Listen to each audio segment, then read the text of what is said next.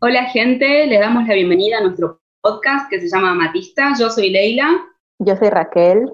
Y hoy venimos con un tema bastante candente, diría yo, eh, que es muy interesante, y se trata del libre albedrío. ¿Qué es el libre albedrío? ¿Cómo afecta en nuestras vidas las facultades que tenemos, las libertades que tenemos? ¿Y qué podemos hacer para aceptar este libre albedrío y ser responsables de nuestras decisiones. Eh, en, así es. En primer lugar, ¿qué es el libre albedrío? Bueno, el libre albedrío es la facultad que tenemos como seres humanos de tomar decisiones. Tomar decisiones. ¿Qué tema?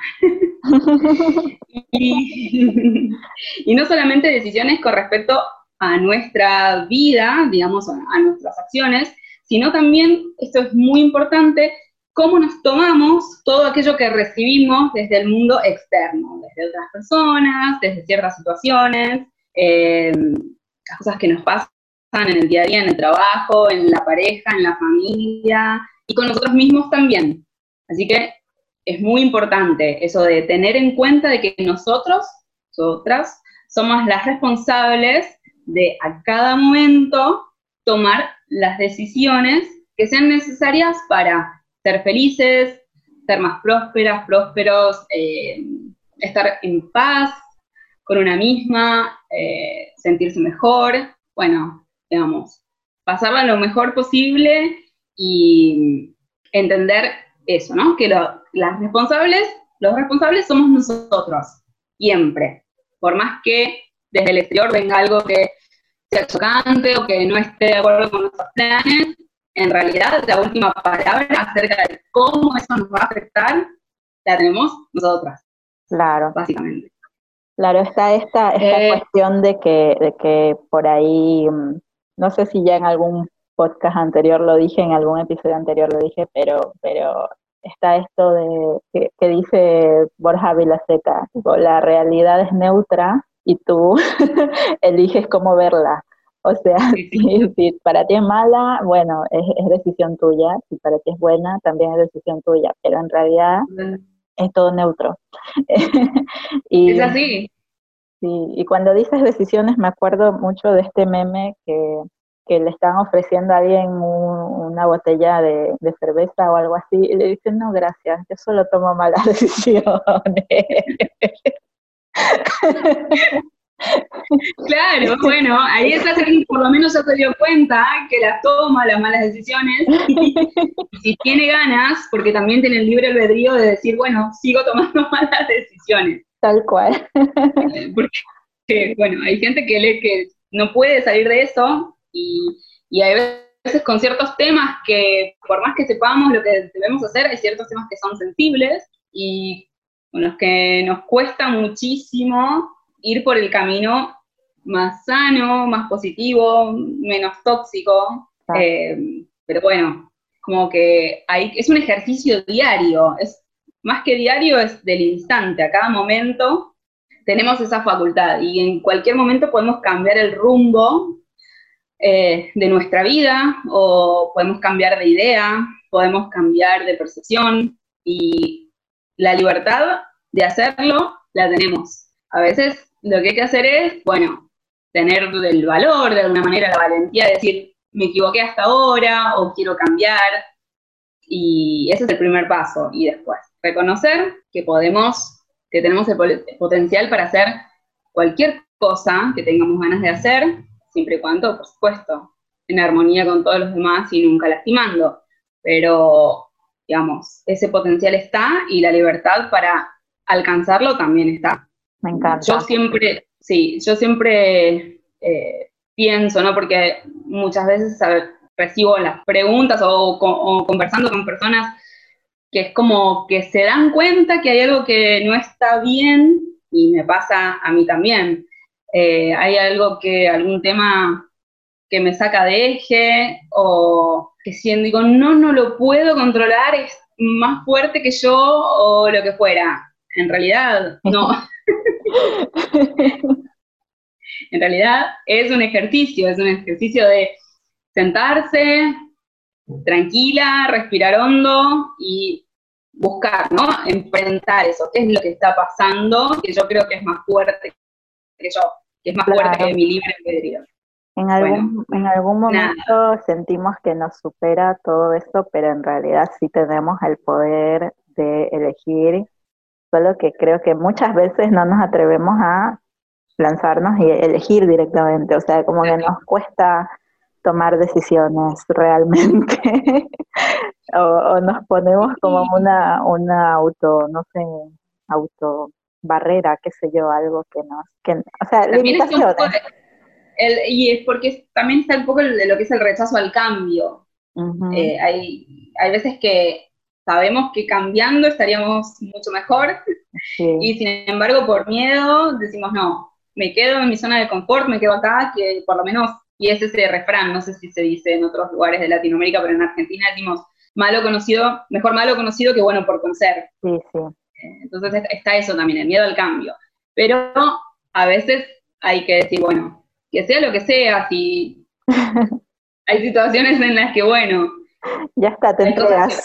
Claro, y haces ese, ese salto de fe, ¿no? Que a veces la situación misma te empuja para que lo des, no lo querés dar. y bueno, y ahí, y ahí terminas eh, yendo porque es como que, bueno, no, no queda otra cosa. Eh, pero volviendo a lo del libre albedrío, eh, yo creo que es muy importante reconocer la responsabilidad que tenemos sobre nuestra felicidad, sobre nuestra propia vida, sobre nuestro cuerpo eh, y decidir en todo momento qué queremos recibir. Obviamente que hay situaciones externas que, sí, que nos superan, que, que nos de vuelta. Quizás a, ciertas direcciones.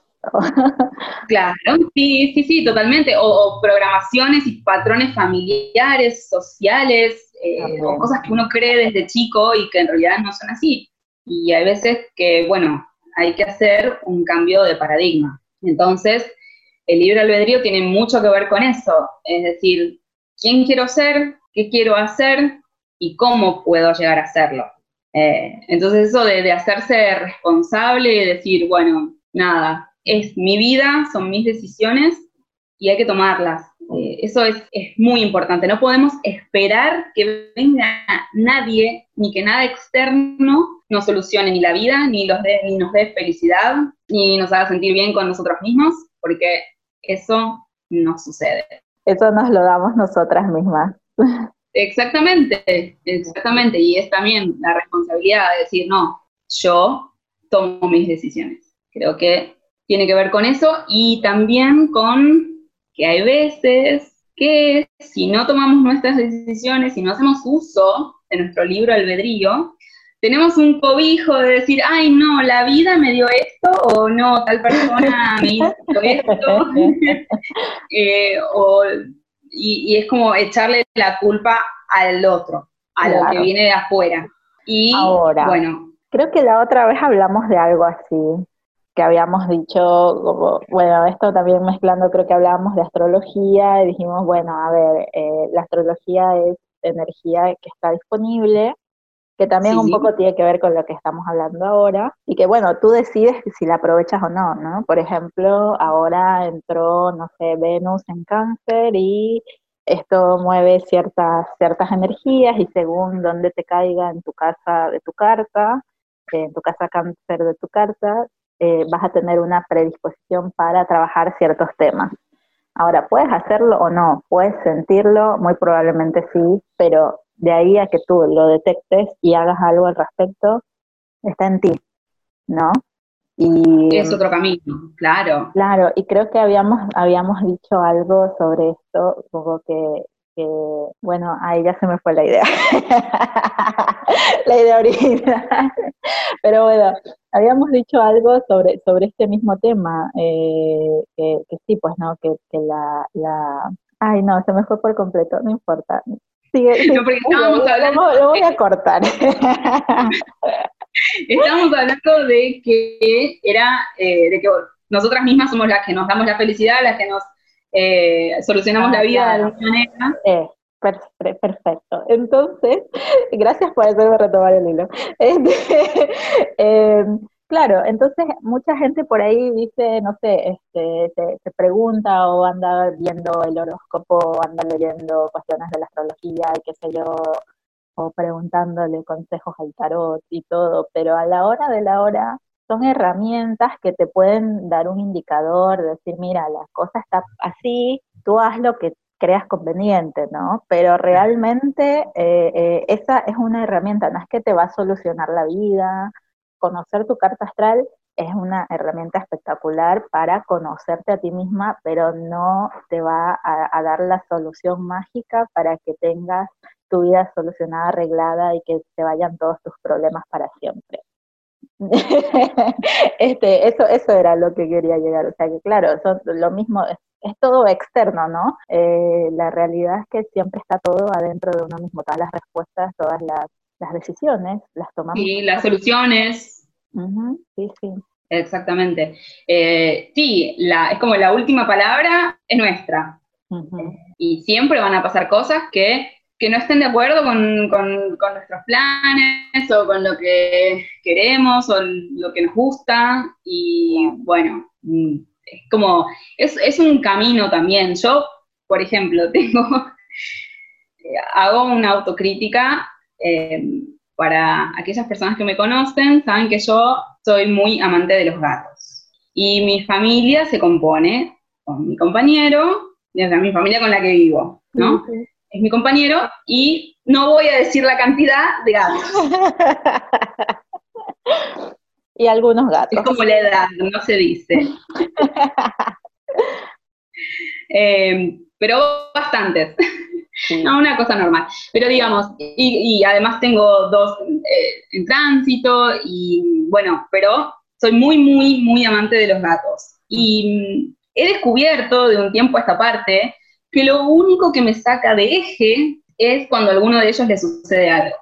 O se enferma, o nada, aunque no sea algo grave, y yo ya estoy, y la cabeza y me empieza a imaginar, y empiezo a imaginarme cosas que no son, y empiezo a ser una persona que no me gusta ser y dejo que esa situación externa me afecte, porque más allá de todo, de que yo los ame y que sea responsable por ellos y todo, ellos también tienen sus vidas y sus existencias y sus planes y yo no soy su dueña, soy su guardiana. Entonces, con eso estoy trabajando ahora es bueno, Tú eres todo la señora que, limpia para ellos. Tal cual, la que la se trae la comida. De comer y que les limpia las piedritas. Sí, exactamente. Perdón, hace mucho calor y me estoy tocando mucho la cara, pero porque me estoy derritiendo de a poco. Eh, no, sí, impresionante. Bueno, entonces, ¿qué digo yo? Eso es lo que me saca de eje. Es lo que tenés que trabajar, Leila, porque si no, siempre va a ser el mismo problema y la vida siempre me va a poner las mismas situaciones para ver cómo reacciono. Eh, después también me di cuenta que hay en otras, en otras situaciones en las que realmente tengo un ejercicio del libre albedrío y de cómo me tomo la, situación mucho más, eh, eh, digamos, ¿cómo se puede decir?, íntegra o con la evolución espiritual con la que, a la que apunto a tener. Eh, el otro día un, amigo me preguntaba, ¿te han pasado cosas fuertes este último mes? ¿Cómo puede ser que todavía estés de buen humor y te hagas chistes y sí, estés bien? Y, la verdad que si me pongo a pensar es porque, bueno, nada externo puede afectar cómo yo me vaya a sentir. Por supuesto que me puedo sentir triste, puedo estar bajoneada, uno dos días o en algún momento del día, es normal, soy humana y es lo más sano. Pero al fin del día, la que decide si ese día lo perdió sentada, deprimida, llorando o maldiciendo o lo que sea, soy yo. Y yo no quiero hacer eso. Pues la verdad, sinceramente, no me van con yo cuando estoy así. Entonces, es como que digo, bueno, hay que, que cambiar eso, ¿no? Entonces, decidir cómo uno se siente. Ahora trabajo en decidir cómo me siento cuando alguno de los gatos... Claro. Pero bueno, es un camino. Claro, camino y se va aprendiendo es un ejercicio también, porque a veces puedes venir súper bien, tener una racha en la que superas todos los obstáculos y de pronto algo, no sé, te sientes como que no tienes fuerza, no quieres saber nada de, de la vida y quieres quedarte sentada todo el día viendo Netflix sin levantarte, qué sé yo. Puede suceder. Tipo, levantarse, comer, existir. y hasta que se hace de noche y otra vez te duermes. O sea, eh, a veces puede pasar eso también. Y también es normal. Creo que el tema es que en algún punto todos nos cansamos de eso y hacemos algo al respecto. En algún momento siempre, siempre llegamos al punto de, volver a tomar la decisión, me parece. Ahora yo tengo una pregunta que se me vino ahora que estabas hablando. ¿Qué pasa con el libre albedrío y todo esto del plan divino y el contrato de almas y todas estas cuestiones que ya sabemos o que por ahí, bueno, a ver, empecemos, ¿qué pasa? A ver, la gente que no sabe nada de esto, en teoría, porque esto no lo podemos comprobar, este, está esta, estas creencias, estas teorías que dicen que antes de encarnar aquí en el planeta Tierra, eh, nuestras almas firman un contrato con otras almas con las que interactúan acá. Em, y yo te veo que te... no. Este, no, no, no, es el calor, ¿eh? porque tu pregunta es excelente. Entonces, firmamos un contrato que va a determinar, digamos, una ruta o cómo va a ser nuestra vida, o más que cómo va a ser, qué pasos vamos a tomar, qué cosas vamos a aprender. Una cosa así, para decirlo de la forma más sencilla que se me ocurre. Em, ahora, entonces, si tenemos, digamos que una, una hoja de ruta ¿Tenemos libre albedrío? Realmente. O igual no. Una bueno, esto es así. El libre albedrío lo tenemos desde antes de venir a la Tierra, encarnadas, encarnados. Entonces, eh, nuestro yo superior, cuando firma ese contrato kármico, lo está firmando haciendo uso del libre albedrío. No lo tenemos solamente como humanos, humanas lo tenemos como conciencia divina individualizada. Entonces, al momento de firmar ese contrato de alguna manera o de aceptar la misión que tenemos, no es algo unilateral que lo decide esta conciencia divina y a la lona. Lo que yo entiendo es que para honrar el plan divino y para que todo esté en armonía, como tiene que ser, eh, firmamos ese contrato sabiendo todo el karma que debemos balancear, las cosas que debemos aprender, las vidas que debemos tocar eh, y, las personas que nos van a tocar la vida mientras hagamos este paso por el planeta, este y todos los demás. Eh, con lo cual desde ahí viene el, el asunto del libre albedrío. Ahora bien, cuando encarnamos, cuando nacemos y vamos creciendo, no nos acordamos de ese contrato kármico entonces, la vida nos va poniendo situaciones. Y ahí es cuando, como humanas, humanos, tenemos el libre albedrío de elegir qué camino tomamos. Em, el otro día, la verdad que no me acuerdo dónde fue que lo leí, pero, a ver, creo, sí, lo leí en un libro de, de La llama violeta, de Elizabeth Clark Prophet, que había dos almas que estaban todo el tiempo en conflicto. En una vida venían y uno mataba al otro, después en otra vida venían y ella era hija, era hija de, su padre y el padre la mataba y después ella venía de vuelta y lo mataba al padre y así venían. Se vivían matando por la eternidad. Exactamente. sí, sí, sí, venían, venían de caravana y de asesinato vaya a saber desde hacia cuántas vidas. Hasta que se amaron. hasta que, hasta que, porque se amaban igual, supongo que como padre e hija, después como madre e hijo, como hermanos tenían, pero bueno, se terminaban matando, esa es la verdad. ¿Por qué? Porque el karma seguía eh, balanceándose. Pero ¿qué pasa? Nosotros no somos un títere ni un hámster en la rueda del karma. Tenemos el libre albedrío de decir, no, pará, vine a esta existencia, ¿sabes qué? Vos me mataste en la última, yo en esta no te mato. Y ahí es cuando se quiebra esa rueda kármica y ambos se liberan eh, de esa carga, digamos, y, de ese, y de vuelta y tira y afloje que no se termina nunca de, de curar, de sanar. Claro. Entonces, ¿qué pasa? ¿Hay karma que balancear? Sí. ¿Hay cosas que venimos a aprender? Sí. Pero si hay un patrón en la vida de alguien que se viene repitiendo o que es algo que realmente le cuesta mucho trabajar, ahí es cuando hay que hacer toda la fuerza para tratar de quebrar ese círculo. Lo mismo que, no sé, voy a poner un, ejemplo que es muy de hoy en día. Pero hay una familia que, por generaciones eh, tiene una creencia, por ejemplo, muy arraigada o, o tienen una idiosincrasia y su manera de ver las cosas y muy cerrada, por ejemplo, vienen siempre con el mismo patrón. Y en ese camino hay muchas personas, de, seguramente de, la familia y de la afuera, que sufren, porque cuando alguien es muy inflexible o cuando se arraiga a ciertas costumbres y, hábitos y no se abre la cabeza para cosas nuevas, muy probablemente haya gente que salga lastimada. Hasta que un miembro de esa familia decide cortar con todo eso. La familia lo va a ver como una oveja negra, no lo van a querer, eso te iba lo van a... Típica lo van a, negra. Claro.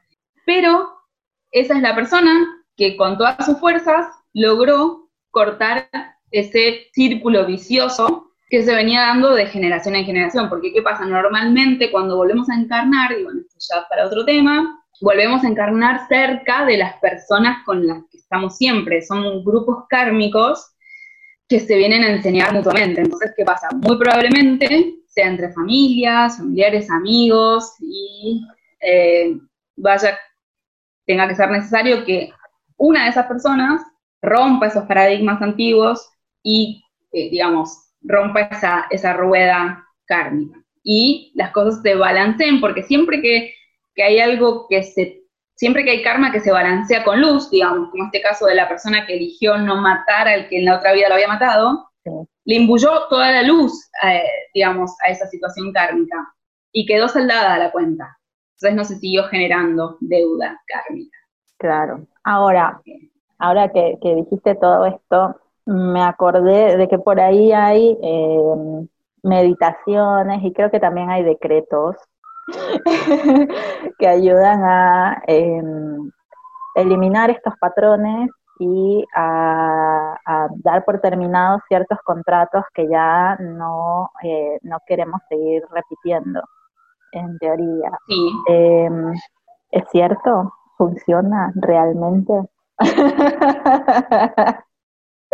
¿Qué te voy, a decir yo?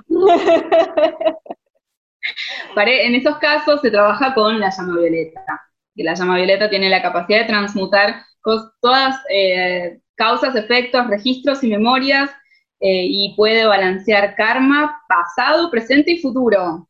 Ah. Porque, bueno, estamos, no, no vamos a hablar ahora de la situación. Piénsalo. Tú estás escuchando, persona que estás del otro lado de la pantalla, piénsalo. Es momento.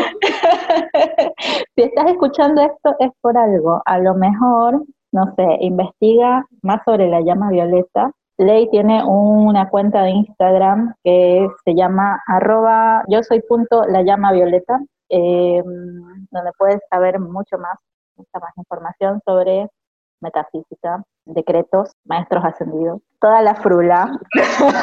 Toda la, frula de luz. y, ya que estamos diciendo dónde nos encuentra, a mí me encuentran en arroba cósmica wellness, donde hablamos de astrología, tarot y otras cosas mágicas hierbas, rituales, etcétera. Así que em, nada, nos encuentran por ahí. Y esto también me hizo, me hizo acordar de, hace poco tuve los exámenes de, la universidad, estoy estudiando psicología para quienes no lo sabían, y, mm, y bueno, bueno, este no fue uno de los exámenes, fue una evaluación previa, pero nos preguntaba la profesora, porque estábamos estudiando el conductismo, eh, esta forma de aprendizaje. Y claro, hablamos del condicionamiento y de todas estas cosas que tienen que ver de, eh, de formas de modificar las conductas de los seres, humanos o no, a través de reforzamientos, castigos o estímulos, cosas.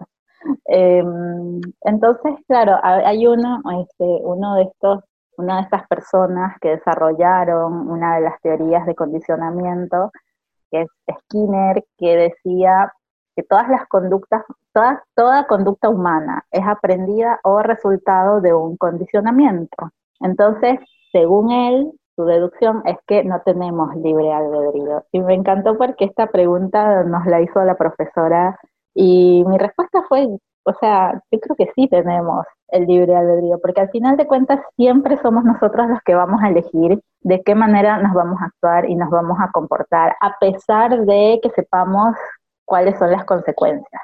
O sea, sabemos, nos lo han enseñado, nos, o sea, lo hemos aprendido a partir de de cualquier método de aprendizaje que se les ocurra a, todos los, psicólogos y a toda la gente, a los pedagogos y a toda la gente que enseña. Pero realmente, o sea, a la hora de la hora, no importa las consecuencias, tú sabes y tú eliges. O sea, si no, mucha gente no engañaría a sus parejas, si no, mucha gente no este, cometiera asesinatos no mucha gente, no sé, el mundo sería perfecto, ¿no? creo que no, no, sí, creo que no depende de, de, de, qué tan condicionados estamos, sino de, de, que realmente uno es el que elige y se deja, ya sea llevar por las emociones o los impulsos, o se toma el, el tiempo de pensar y recapacitar antes de actuar. Exactamente. Sí, porque a veces también hay personas que por más condicionamientos y conductas aprendidas negativas que traiga, rompen también ese patrón para bien. Eh, con lo cual, yo creo que el libre albedrío ahí se ve clarísimo. Mm, no importa qué traigas o qué condicionamientos has tenido, hay personas que, por ejemplo, eh, a mí me gusta hablar con ejemplos para que es como bajar a la realidad de estas situaciones hay situaciones, hay, hay lugares en los que he visto en las noticias eh, que en barrios muy humildes, por ejemplo, eh, de una familia de personas muy humildes, de clase baja, que siempre han trabajado al día y que no han terminado ni la escuela primaria, lo que le llamamos en Argentina escuela primaria, de repente hay uno de los hijos que decide trabajar y o buscar un trabajo fijo estudiar, terminar su escuela secundaria e ir a la universidad y se ha eh, recibido de médico, por ejemplo. Y romper el patrón que venía. Exactamente. No es que haya nada de malo con personas, con, con, su, con lo que hizo su familia para salir adelante, porque ellos han tenido las mismas condiciones y, y, las mismas oportunidades que esa persona. Entonces han hecho lo que pudieron con lo que sabían en ese momento. Pero de repente hubo otra persona en la misma familia, con las mismas condiciones y todo, que dijo, no, yo voy a hacer esto porque creo que es lo mejor para mí. Entonces eso también es, eh, creo, un claro ejemplo para bien de que los condicionamientos no son, no tienen la última palabra, sino que somos nosotros los que decimos, bueno, quiero esto, voy y lo consigo, y no me importa nada. Sí, tal cual, totalmente cierto. Eh, bueno, yo creo que ya estamos llegando al final. Este episodio es un poquito más corto que los anteriores. Así que nada, eh, cualquier cosa, comentario, pregunta, nos escriben, nos comentan si están viendo en YouTube o nos buscan en Instagram. De nuevo, arroba yo soy punto de la maleta o arroba cósmica wellness. Pueden hablar con nosotras, todo bien.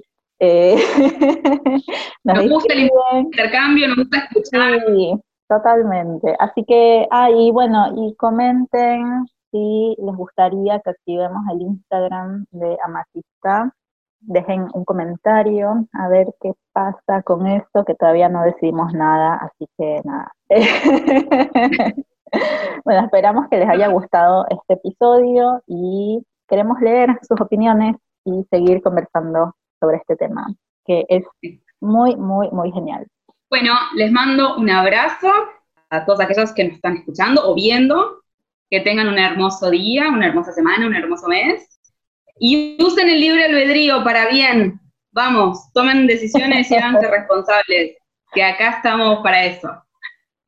Sí, sí, sí. Úsenlo, ya saben, úsenlo con la mejor de sus, de sus potencialidades. es una palabra. Supongamos.